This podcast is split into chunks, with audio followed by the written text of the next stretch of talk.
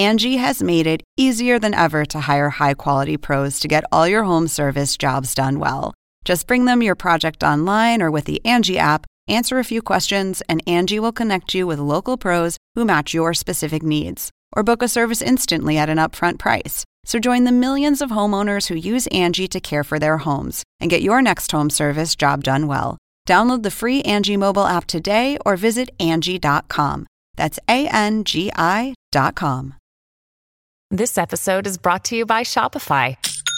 Forget the frustration of picking commerce platforms when you switch your business to Shopify, the global commerce platform that supercharges your selling wherever you sell. With Shopify, you'll harness the same intuitive features, trusted apps, and powerful analytics used by the world's leading brands. Sign up today for your $1 per month trial period at shopify.com slash tech, all lowercase. That's shopify.com slash tech.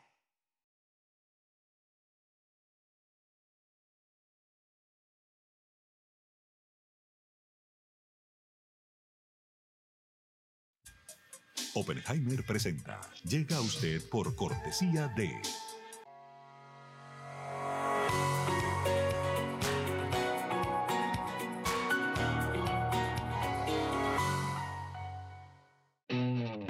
UAD es más que una universidad. Es vivir una experiencia única de aprendizaje. Es tu tiempo de vivir. UAD Experience.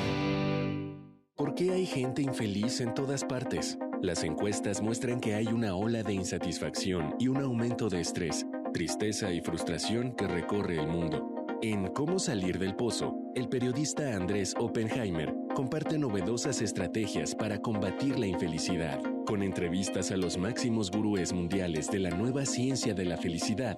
Nos cuenta cómo los países, las empresas y las personas están usando la inteligencia artificial y la psicología positiva para aumentar su satisfacción de vida. Ya está a la venta en librerías y tiendas en línea.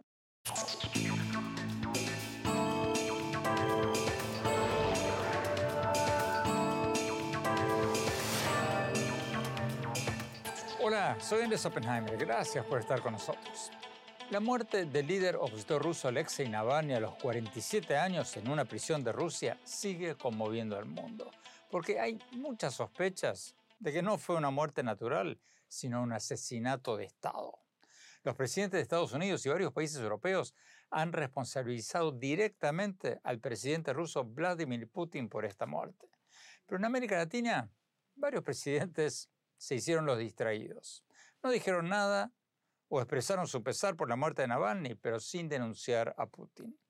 Ni siquiera dijeron nada del hecho de que Navalny fue apenas el más reciente de varios críticos de Putin que han sido asesinados o aparecieron muertos en circunstancias muy, pero muy sospechosas en los últimos años.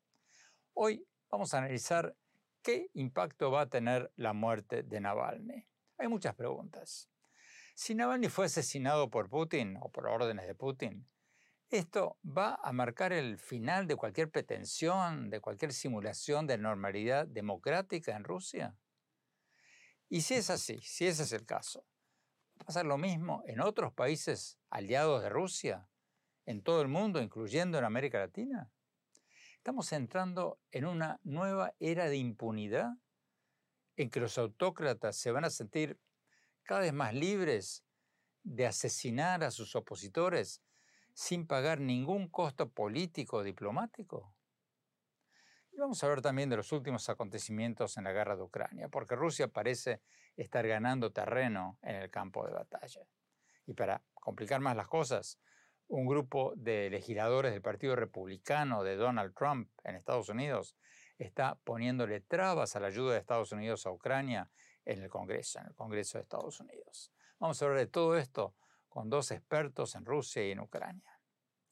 Y más tarde en el programa, en nuestro segmento habitual, El Innovador de la Semana, vamos a tener un joven fascinante. Vamos a hablar con Franco Palacios, un joven mexicano de 24 años que fundó una empresa de inteligencia artificial que, entre otras cosas, ofrece, escuchen esto, un servicio para neutralizar el acento de los trabajadores de los call centers, o sea, de los centros de atención al cliente. O sea, este servicio de inteligencia artificial permite que una persona en Estados Unidos, por ejemplo, pueda llamar a un call center en India y le responden en tiempo real en un inglés con acento estadounidense. Le vamos a preguntar a Franco si esto va a ser aplicable a América Latina y a cuánto tiempo estamos de que una persona que trabaja en un call center en México, en Argentina, en Colombia, en cualquier parte de América Latina pueda atender a clientes de Estados Unidos en inglés y que su voz salga con acento estadounidense. Increíble. Bueno, empecemos con el tema de Rusia y la muerte o el asesinato de Navalny. Tenemos con nosotros al profesor Vladimir Rubinsky, director del Laboratorio de Política y Relaciones Internacionales de la Universidad ICES de Colombia y autor de varios libros sobre las relaciones entre Rusia y América Latina.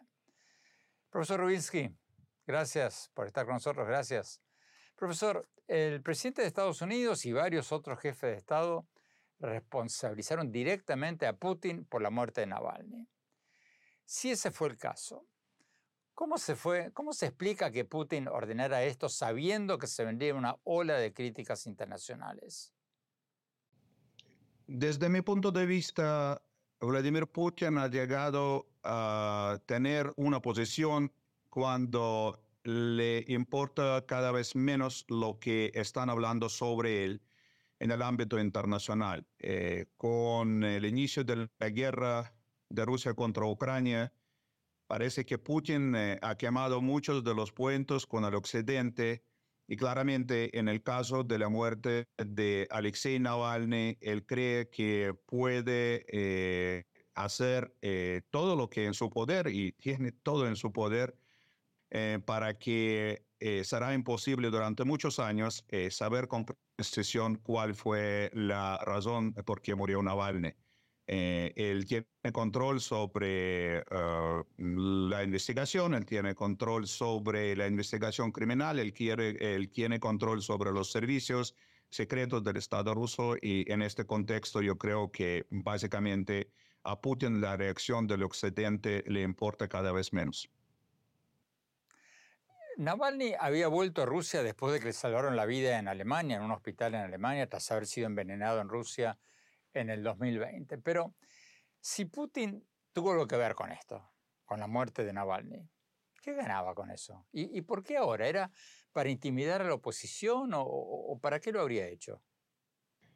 Cuando Alexei Navalny decide volver a Rusia, eh, muchas personas eh, estuvieron preguntando por qué Navalny decide regresar a Rusia, a pesar de que era muy obvio que él no va a poder estar en la libertad, que le va a poner a la cárcel.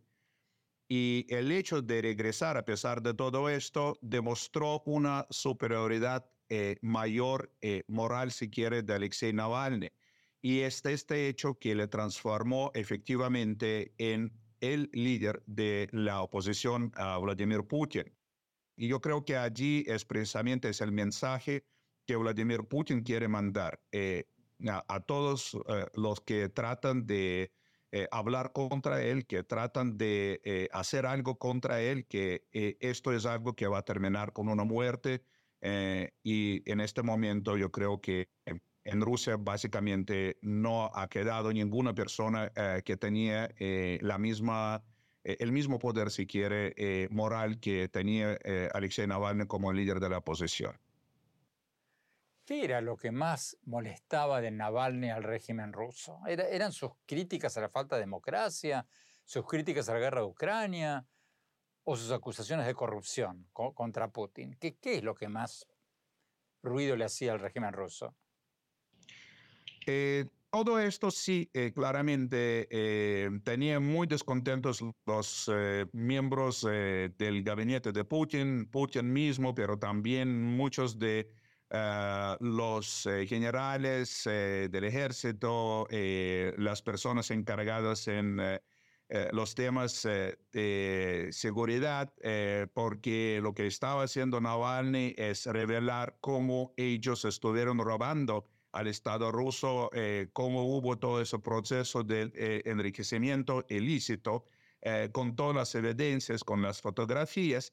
Pero yo creo que sobre todo lo que más molestaba a Vladimir Putin y la gente de su círculo más cercano es esta libertad, es esta valentía de Navalny para poder decir, yo no tengo miedo a ustedes.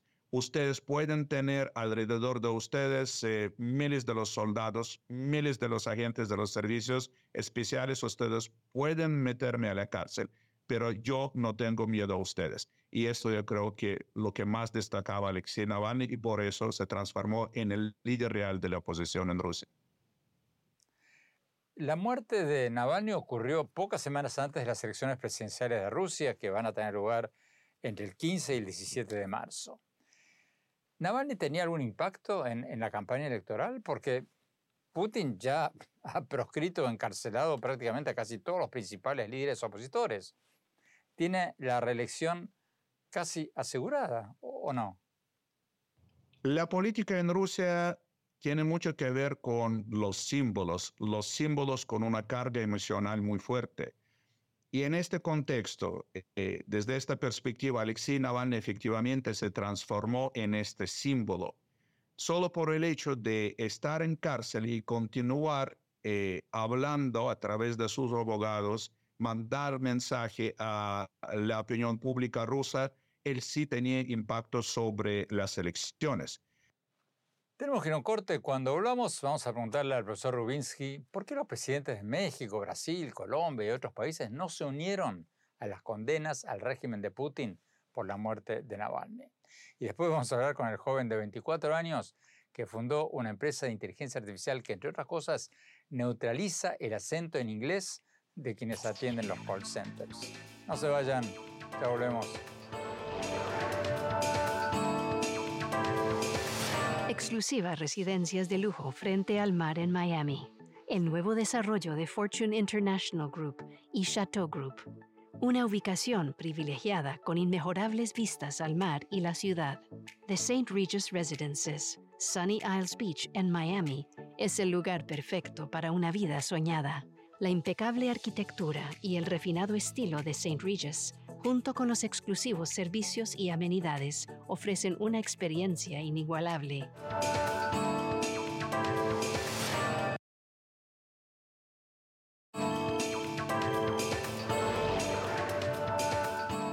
Gracias por seguir con nosotros. Estamos hablando sobre el impacto que va a tener la muerte o el asesinato del líder opositor ruso Alexei Navalny. Murió a los 47 años estando en una prisión en Rusia presidente de Estados Unidos, Joe Biden, y varios otros líderes mundiales responsabilizaron directamente al presidente ruso, Vladimir Putin, por su muerte. Pero en América Latina, muchos presidentes, incluyendo los de México, Brasil y Colombia, no dijeron nada o se abstuvieron de criticar a Putin.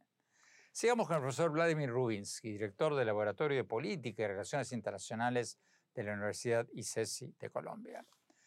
Profesor Rubinsky, ¿cómo calificaría usted el silencio de algunos presidentes latinoamericanos, como los que recién mencionaba, el de México, el de Brasil, el de Colombia, ante esta muerte? O el hecho de que no condenaran de inmediato al régimen de Putin por la muerte de Navalny, como lo hicieron, por ejemplo, el presidente de Estados Unidos y varios países europeos.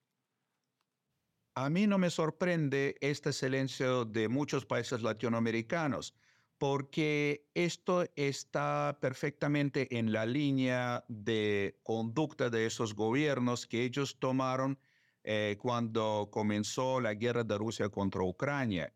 Y es básicamente poder decir, mira, lo que pasa allí en Rusia, lo que pasa en Ucrania no nos corresponde, no es un problema de nosotros. Queremos eh, estar eh, lejos de estos temas, aunque por supuesto eh, si nosotros pensamos sobre las narrativas, sobre los discursos ah, de muchos de los políticos aquí en América Latina, ah, muchos de los dirigentes eh, aquí en América Latina que hablan sobre los derechos humanos, que hablan sobre la libertad de expresión, claramente en este contexto, Alexei Navalny es eh, la víctima de las violaciones más graves de los derechos humanos.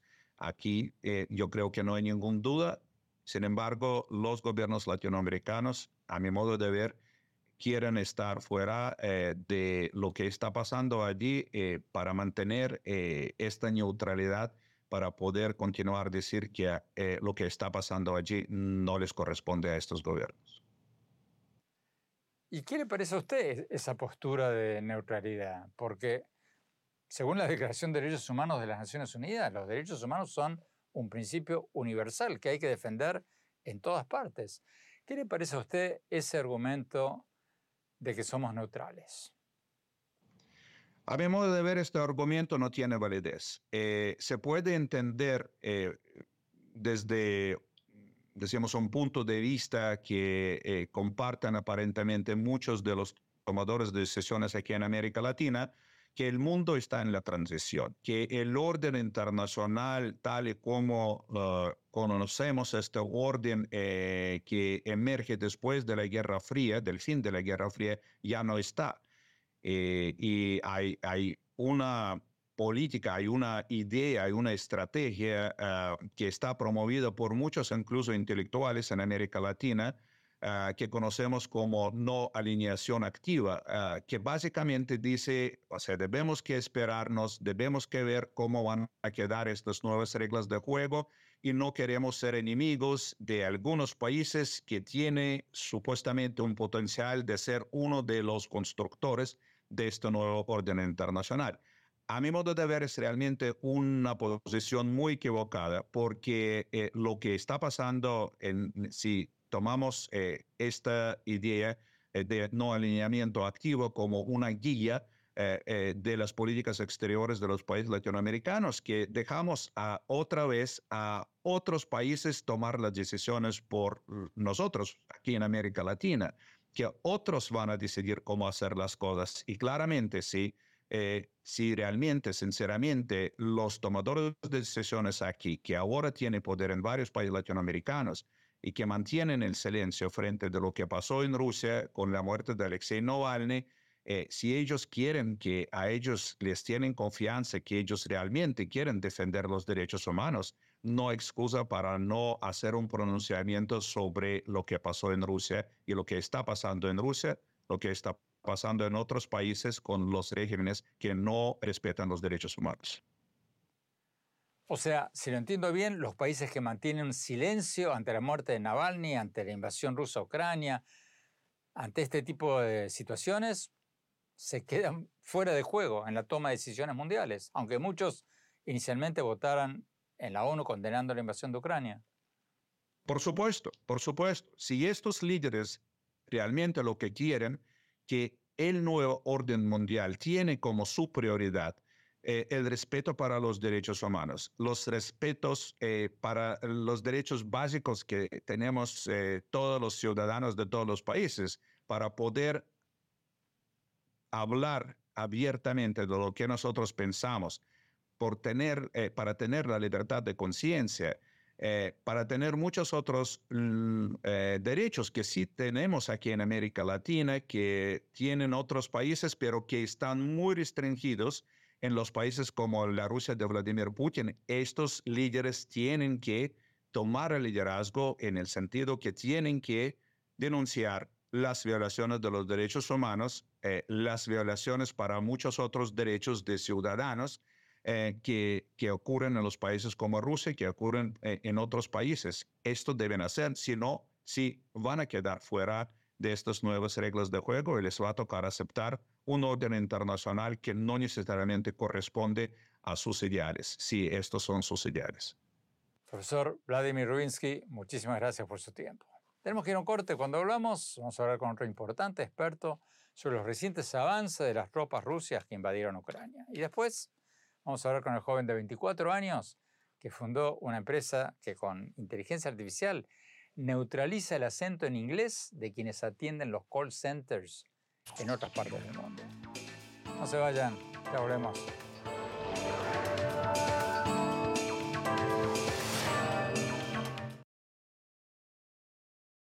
Hola, soy Andrés Oppenheimer. Te invito a visitar mi blog sobre política, economía, innovación y educación en el portal andresoppenheimer.com.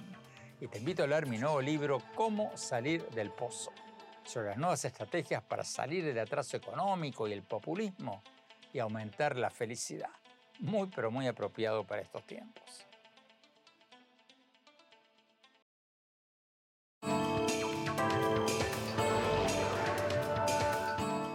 Gracias por seguir con nosotros. Estamos hablando sobre el impacto que va a tener la muerte en circunstancias muy, pero muy sospechosas del líder opositor ruso Alexei Navalny, de 47 años, que murió estando prisionero en una cárcel en Rusia. Presidente de Estados Unidos, Joe Biden, y varios otros líderes mundiales responsabilizaron directamente al presidente ruso Vladimir Putin de esta muerte. Pero en América Latina, muchos presidentes, como los de México, Brasil y Colombia, no dijeron nada o se abstuvieron de criticar a Putin. Tenemos con nosotros al embajador William Taylor, vicepresidente para Europa y Rusia del Instituto de Estados Unidos para la Paz, un grupo no gubernamental, y ex embajador de Estados Unidos en Ucrania. Vamos a la entrevista. Embajador Taylor, eh, permítame empezar con las últimas noticias sobre el frente de batalla en, en Ucrania. Según estas últimas noticias, Ucrania se ha visto obligada a abandonar algunas zonas como la ciudad de Ártica y las tropas rusas están a la ofensiva. ¿Qué tan serias son estos, e, estas noticias, estos informes? Muy serios, son informes muy serios. Los rusos tienen más soldados que los ucranianos, tienen más armas y los ucranianos dependen de la OTAN y de Estados Unidos. Estados Unidos, como sabemos, ha manifestado recientemente algunas dudas antes de continuar con el suministro de armas y municiones. Esa vacilación, ese retraso en la entrega de municiones a las tropas ucranianas en el frente de batalla, significa que los rusos pueden aprovechar esa falta de municiones. Los rusos pueden aprovechar esa pausa en el apoyo y claramente lo están haciendo. ¿Pero es Estados Unidos el que ha mostrado dudas o es el expresidente Trump y su partido republicano? Claramente es un solo partido el que se opone a esas armas, pero es Estados Unidos el responsable de proporcionarlas. Es nuestra responsabilidad como país, como Estados Unidos, ejecutar una política exterior buena y sólida orientada a nuestros intereses. Tenemos que encontrar una manera de hacer que esto suceda. Creo que el Congreso encontrará la forma de brindar esta asistencia, aunque será muy difícil. Se necesita liderazgo de ambos lados, tanto republicanos como demócratas, para lograr que esta ayuda llegue a Ucrania. Los ucranianos la necesitan. Los rusos están aprovechando de este retraso en la entrega de armas y creo que el Congreso de Estados Unidos, los republicanos y demócratas y la administración encontrarán la manera de brindar esa asistencia, pero será muy difícil de lograr y es algo que tienen que hacer ahora mismo. Finalmente, embajador, varios líderes eh, latinoamericanos como los presidentes de Brasil, México, Colombia y otros no han responsabilizado a Putin por el presunto asesinato de Navalny, o por lo menos no lo han hecho todavía. ¿Qué piensas sobre eso? Creo que al final lo harán. Pienso que a medida que vean lo que ocurre, que los presidentes se den cuenta de lo que está sucediendo en Rusia, que los líderes de todo el mundo y los presidentes se den cuenta de que en Rusia se está ejerciendo el poder por la fuerza, que Rusia está ejerciendo una nueva forma de gobierno en el que si eres fuerte y poderoso puedes invadir a tus vecinos y puedes matar a tu oposición, se darán cuenta entonces de que los líderes de todo el mundo reconocen que eso está mal y que ese no es un mundo en el que quieren vivir. Ese no es un mundo en el que quieran que vivan sus naciones. Preferirían tener un mundo, creo yo, que respete la soberanía de las naciones, que respete la vida, que no permita que un líder autocrático invada a su vecino o mate a su oposición. Creo que eso quedará muy claro para todos los líderes del mundo. Entonces, ¿qué le dice usted a gente como Tucker Carlson y otros que dicen que no hay nada de nuevo en esto porque muchos líderes siempre han matado gente? Yo digo que eso está mal y yo preguntaría a sus espectadores, a los gobiernos, a la gente en general, ¿es ese el mundo en el que quieren vivir? ¿Es eso lo que quieren ver? ¿Que los líderes maten a la gente? No, eso no está bien, eso es moralmente incorrecto, es políticamente incorrecto, no tiene sentido y eso será condenado por personas y presidentes de todo el mundo. O sea, si no lo hacemos, va a sentar un precedente. Un precedente horrible. Si Putin se sale con la suya invadiendo a su vecino ucraniano, matando a sus líderes de oposición, violando todas las normas, estándares, acuerdos y principios que han hecho de este mundo un lugar mejor desde la Segunda Guerra Mundial, si Putin se sale con la suya, otras naciones, otros dictadores, otros autócratas verán que ellos también podrán hacer lo mismo. Tenemos demasiados autócratas, demasiados dictadores en todo el mundo que se sienten tentados a hacer lo que está haciendo Putin. Y si Putin se sale con la suya, ellos también se verán tentados a hacerlo. Por lo tanto, debemos apoyar a los ucranianos para detener a Putin ahora mismo. Embajador Taylor, muchísimas gracias. Tenemos que ir a un corte. Cuando volvamos, vamos a hablar con el joven mexicano de 24 años que fundó una empresa de inteligencia artificial que, entre otras cosas, neutraliza el acento en inglés de quienes trabajan, de quienes atienden llamados en los call centers o centros de atención al cliente. No se vayan, ya volvemos.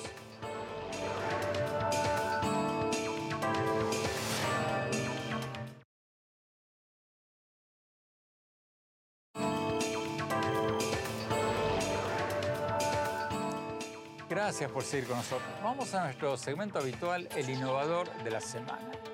Hoy vamos a tener con nosotros a Franco Palacios, un joven mexicano de 24 años que creó una empresa llamada Creai, una empresa de soluciones tecnológicas que, entre otras cosas, usa la inteligencia artificial para neutralizar el acento en inglés de quienes trabajan en call centers o centros de atención al cliente en todo el mundo. O sea, con la ayuda de la inteligencia artificial, una persona en Estados Unidos puede llamar a un call center en India, por ejemplo, y le responden en tiempo real en un inglés con acento estadounidense.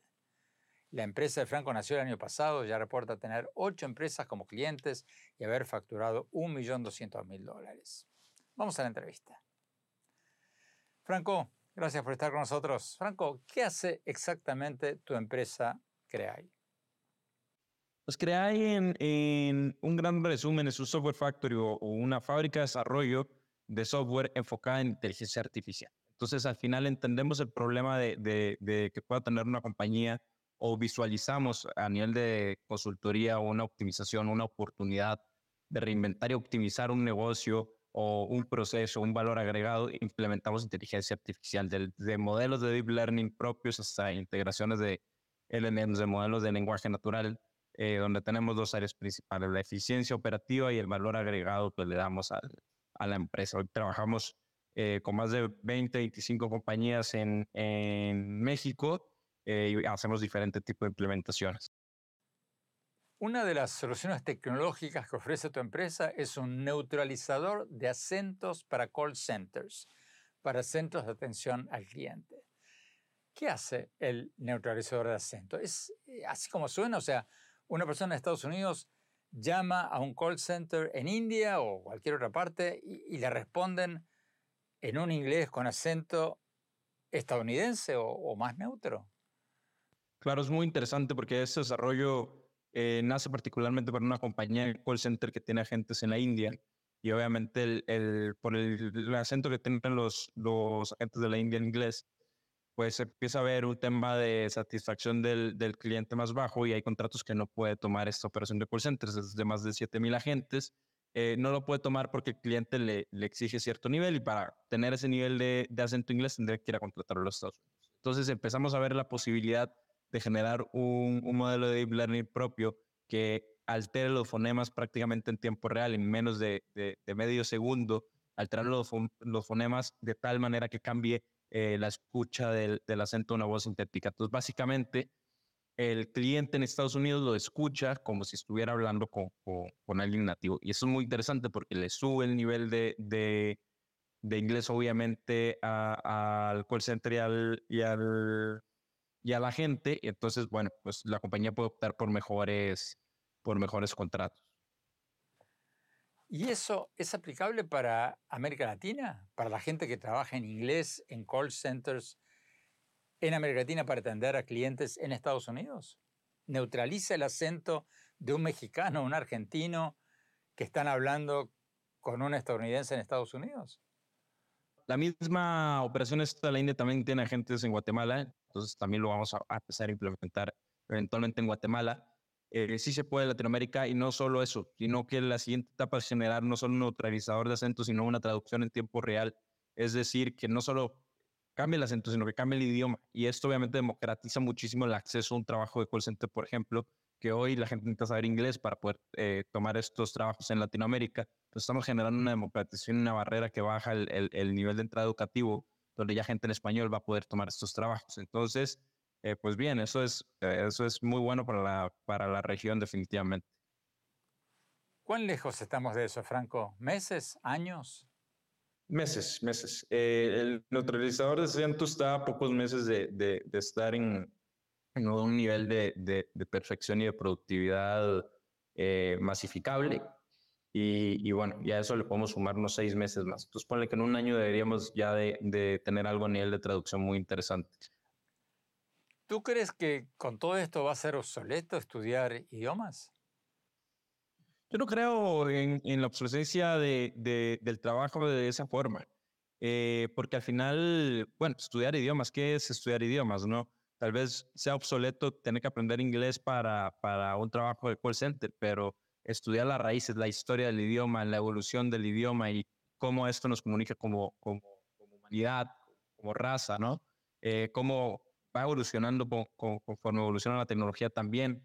Eso es estudiar idiomas también. Entonces yo creo que eh, no se vuelve obsoleto, pero evoluciona. O sea, al, al, final similar a lo que generó la, la revolución industrial, es una evolución del, del, trabajo, una tecnificación mayor, pero como humanos tenemos que ir buscando eh, al final, pues, pues la tecnificación de las áreas y, y, y, ojalá pues todas las partes operativas puedan ser automatizadas, ¿por qué no? Y como sociedad nos empecemos a enfocar en cosas que realmente nos guste y que eh, puedan aportar un valor social más allá de, de, un sistema de escasez, ¿no?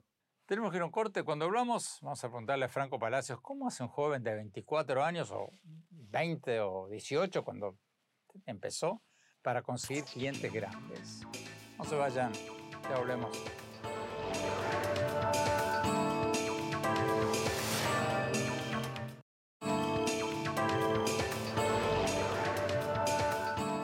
Gracias por seguir con nosotros. Estamos hablando con Franco Palacios, el joven mexicano de 24 años que fundó la empresa de soluciones tecnológicas que, entre otras cosas, usa la inteligencia artificial para neutralizar el acento en inglés de quienes atienden llamados en call centers o centros de atención a clientes en todas partes del mundo. O sea, con este servicio una persona en Estados Unidos puede llamar a un call center en India o en cualquier lugar de América Latina y le responden en tiempo real en un inglés con acento estadounidense.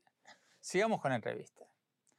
Franco, ¿qué consejo le darías a los jóvenes de América Latina que quieren ser emprendedores, que quieren innovar? Claro, pues es muy importante primero a nivel de contexto entender la, la oportunidad que existe hoy. Es, es, muy grande, sobre todo en temas de tecnología. Antes de, de esta ola de inteligencia artificial que tiene un año y unos meses, prácticamente todos los productos están inventados, hoy hay mucha oportunidad. Entonces, pues, leer, educarse sobre, sobre el tema de tecnología, verlo como una verdadera oportunidad eh, y luego simple y sencillamente intentarlo. Intentarlo con un entendimiento de que no es sencillo, pero de que sí es factible. Eh, y pues atreverse. Yo creo que al, al, final tenemos gente muy brillante en la, en la región. Eh, lamentablemente tenemos un esquema de educación donde no nos enseñan a innovar, nos enseñan a aprender. Eh, y eso hay que quitarlo de la, de la mente y, y, entender la factibilidad de lo que es crear productos y crear soluciones. Y, y, tenemos muchísimos problemas en Latinoamérica, necesitamos muchísimos innovadores para solucionarlos. Entonces, pues esa es la mentalidad que ocupamos en la región definitivamente. Pero, Franco, algo que se deben estar preguntando muchos jóvenes que nos están viendo, que quieren empezar a innovar y emprender. ¿Cómo hace un joven de tu edad o más joven, como eras tú cuando empezaste, para conseguir clientes. ¿Cómo conseguiste tú que grandes empresas quieran contratar o siquiera escuchar a un joven de 18, 20, 24 años? Claro. Bueno, primero, no, no contratan a un joven de, de, de 18, 20, 24 años, contratan una compañía con una estructura, gente con muchísima experiencia. Eh, esto obviamente se hace con mucha visión, están trayendo a toda la gente con, con, potencial en áreas de tecnología, áreas comerciales, áreas de finanzas, ¿verdad? Que entiendan la visión que tienes de esta gran idea que, que tú hablas, te acompañen a formar esa estructura Y ya con toda esta experiencia, pues es mucho más factible eh, a través de contactos, a través de, de, procesos comerciales, atraer a esos clientes y que les haga sentido trabajar contigo si tienes una buena idea y una buena estructura. Pero obviamente te asociaste con gente con mucho más experiencia, con mucho más edad. Claro, claro. Eso es muy importante. Eh, no solo asociarse, sino tener dentro de tu equipo gente de mucha experiencia y, y, más edad. Al final es, un, es una mezcla, ¿no? Franco Palacios, muchísimas gracias, muchísima suerte. Tenemos que ir a corte. Cuando hablamos, mi reflexión sobre la muerte en prisión a los 47 años del líder opositor ruso Alexei Navalny y el vergonzoso silencio al respecto de muchos presidentes latinoamericanos. No se vayan, ya hablemos.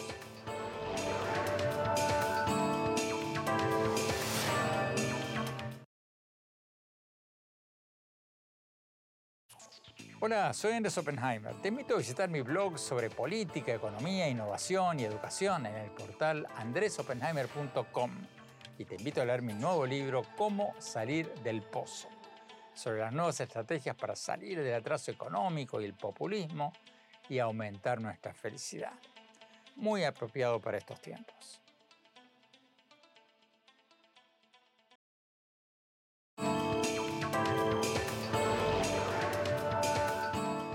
Gracias por seguir con nosotros. Los presidentes de Estados Unidos y varios países europeos han responsabilizado directamente al presidente de Rusia, Vladimir Putin, por la muerte del líder opositor ruso Alexei Navalny. Navalny tenía 47 años y murió estando en una cárcel en Rusia.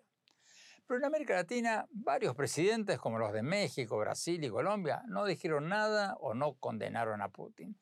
Se hicieron los distraídos. O dijeron, como el presidente Lula de Brasil, que no hay que hacer juicios de valor precipitados, hay que esperar una investigación. ¿Investigación de quién? ¿Del régimen de Putin?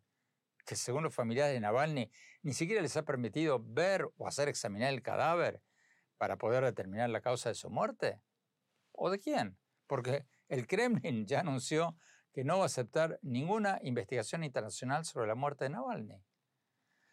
Algunos dicen que los presidentes que se abstuvieron de denunciar a Putin hicieron bien porque mantienen su neutralidad y no se meten en los asuntos internos de otros países. Pero ese es un argumento tramposo y peligroso. Tramposo porque en muchos casos esos mismos presidentes denuncian abusos a los derechos humanos en algunos países y no en otros. Y los derechos humanos son universales, no se vale defenderlos en un lado y no defenderlos en otro. Y también es un argumento peligroso, porque la muerte de Navalny puede sentar un precedente terrible en todas partes. Si la muerte del líder opositor y preso político más conocido de Rusia queda impune, si nuestros países ni siquiera van a emitir un comunicado de preocupación, por lo menos, por el hecho de que Navalny murió en prisión bajo la custodia del gobierno ruso, si nuestros presidentes y nuestros países no protestan, ¿No estamos sentando un precedente para que los presidentes autoritarios se sientan empoderados para matar a sus rivales políticos en todos nuestros países sin sufrir un costo político internacional?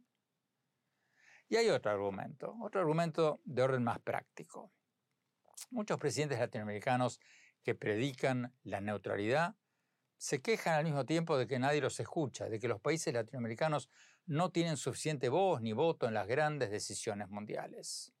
Bueno, es justamente por eso, por esa falsa neutralidad que nos deja fuera de juego en la toma de las grandes decisiones mundiales, o por lo menos las grandes decisiones de las potencias occidentales. Muchos países latinoamericanos se mantuvieron neutrales durante la Segunda Guerra Mundial, una de las mayores atrocidades de la historia mundial. Y varios presidentes latinoamericanos no condenaron personalmente la invasión no provocada de Rusia a Ucrania, como ahora no condenan la muerte en prisión de Navalny. ¿Y de qué le sirve esa supuesta neutralidad? De nada. Al contrario, hay momentos en que la neutralidad se convierte en complicidad. Y este es uno de ellos. Cuando se trata de la defensa de la democracia y los derechos humanos, la neutralidad está muy, pero muy cerca de la complicidad.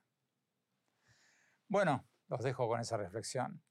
Los invito a visitar mi blog sobre política, economía, innovación, educación en el sitio internet andresopenheimer.com. Visítenme en mis redes sociales, en X, lo que en sus buenos tiempos se llamaba Twitter, en mi página de Facebook, en mi cuenta de Instagram. Y no se pierdan mi nuevo libro, Cómo salir del pozo. Muy, pero muy apropiado para los tiempos actuales. Gracias, hasta la semana próxima.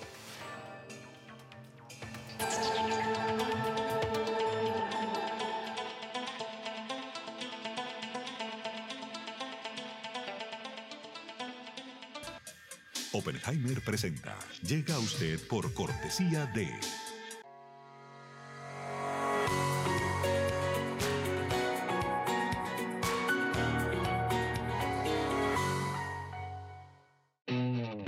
UAD es más que una universidad. Es vivir una experiencia única de aprendizaje. Es tu tiempo de vivir. UAD Experience. ¿Por qué hay gente infeliz en todas partes? Las encuestas muestran que hay una ola de insatisfacción y un aumento de estrés, tristeza y frustración que recorre el mundo. En Cómo salir del pozo, el periodista Andrés Oppenheimer comparte novedosas estrategias para combatir la infelicidad, con entrevistas a los máximos gurúes mundiales de la nueva ciencia de la felicidad. Nos cuenta cómo los países, las empresas y las personas están usando la inteligencia artificial y la psicología positiva para aumentar su satisfacción de vida. Ya está a la venta en librerías y tiendas en línea.